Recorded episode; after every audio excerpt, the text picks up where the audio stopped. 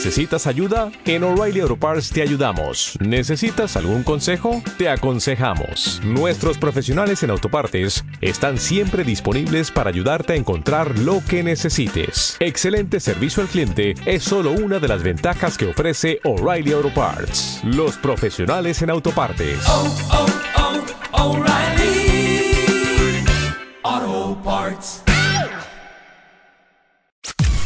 Podcast Millennium. El dato económico, inflación, dólar, empleo y toda la información económica que tenés que conocer de la mano de Candelaria de la Sota. Hola Cande, ¿cómo estás? Buen día. Buen día, Edu. Y ayer te preparamos una tarea para el hogar. Hablamos de que el fin de semana habían aumentado las naftas, ¿no? Sí. Nuevamente un promedio del 5, 5,5, 6%, depende de la petrolera. YPF hizo la punta y la siguieron las privadas Action y Shell. Lo cierto es que cuando miramos cómo aumentó la nafta en lo que va del año, no hace tanto que empezó el año, llevamos, no llevamos ni la primera mitad, ¿no? Bueno, tenemos, por ejemplo, en los primeros eh, cinco meses del año, un aumento que supera claramente la inflación acumulada. Porque tuvimos un aumento el 5 de enero del 2,9%, otro aumento el 16 de enero, ahí nomás, del 3,5%, otro aumento el primero de febrero del 1%. Después en marzo, el 16 de marzo, 7% volvieron a aumentar las naftas, esta vez mucho más fuerte el aumento.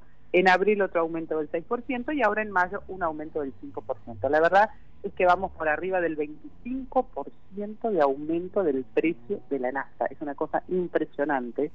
Y esto preocupa, obviamente, a todos los que tenemos que, que cargar nafta en el auto si tenemos, pero también sabemos que se traslada a los costos de todo tipo de logística, Edu Claro. porque esto aumenta lógicamente los costos de los traslados de los bienes que viajan en camión, eh, que viajan en cualquier vehículo que necesite combustible para funcionar.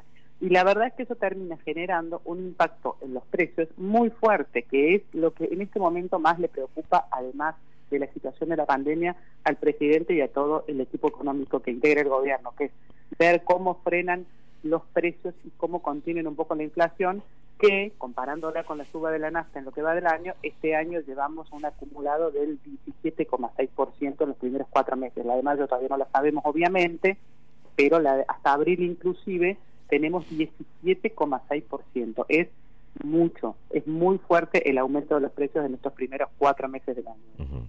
Bien, eh, ¿qué incidencia tiene directa en el costo de vida de, de este mes de mayo? ¿En la inflación está calculado qué incidencia tiene un, un aumento como este de la nafta? Mira, es difícil saberlo exactamente, pero sí tiene un, fuerte impacto en los costos de logística, eh, de lo que la parte que se llama comunicaciones, que tiene que ver con el transporte, no con las telecomunicaciones, y seguramente se espera un fuerte aumento en alimentos. Aunque el gobierno está, mientras tanto, negociando fuertemente la continuidad de los precios máximos, de los precios cuidados, y puso en marcha la ley de góndolas, ¿no? Para tratar de contener así los precios.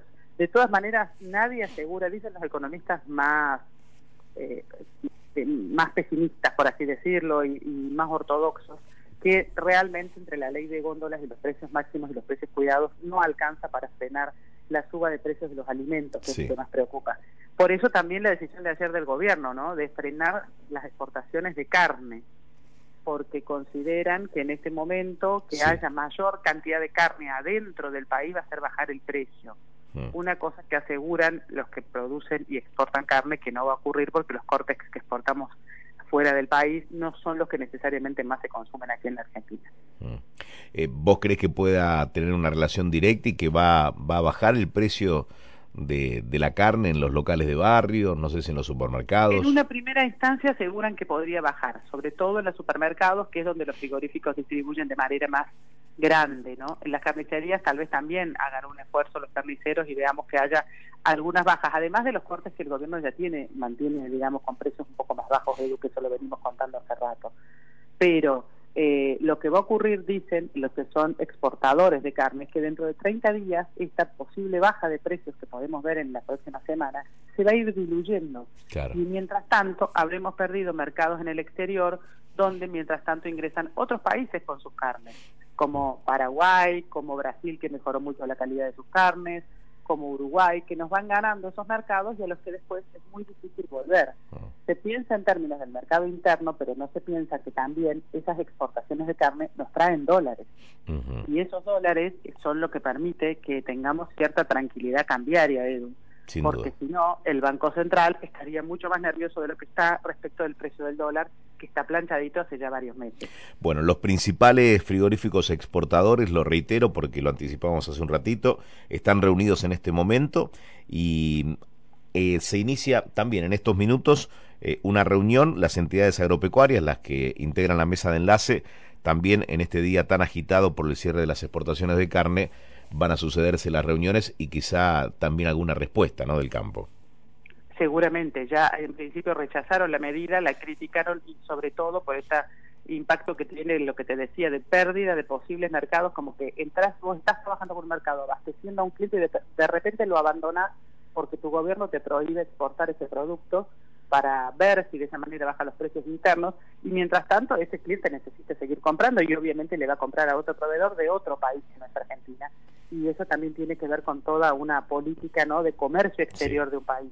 Y eso es lo que están criticando sobre todo desde las distintas asociaciones del campo y de, de la Asociación de Exportadores de Carne, que no cumplimos con los cupos, además pensar que existe la cuota Hilton, que durante muchos años no se pudo exportar, luego se volvió a exportar carne, en fin, abastecer, una volver al mercado internacional implicó para Argentina una buena noticia y ahora retirarse, aunque sea por un tiempo, puede llegar a traer un dolor de cabeza.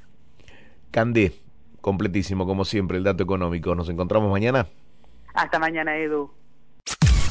Podcast Millennium.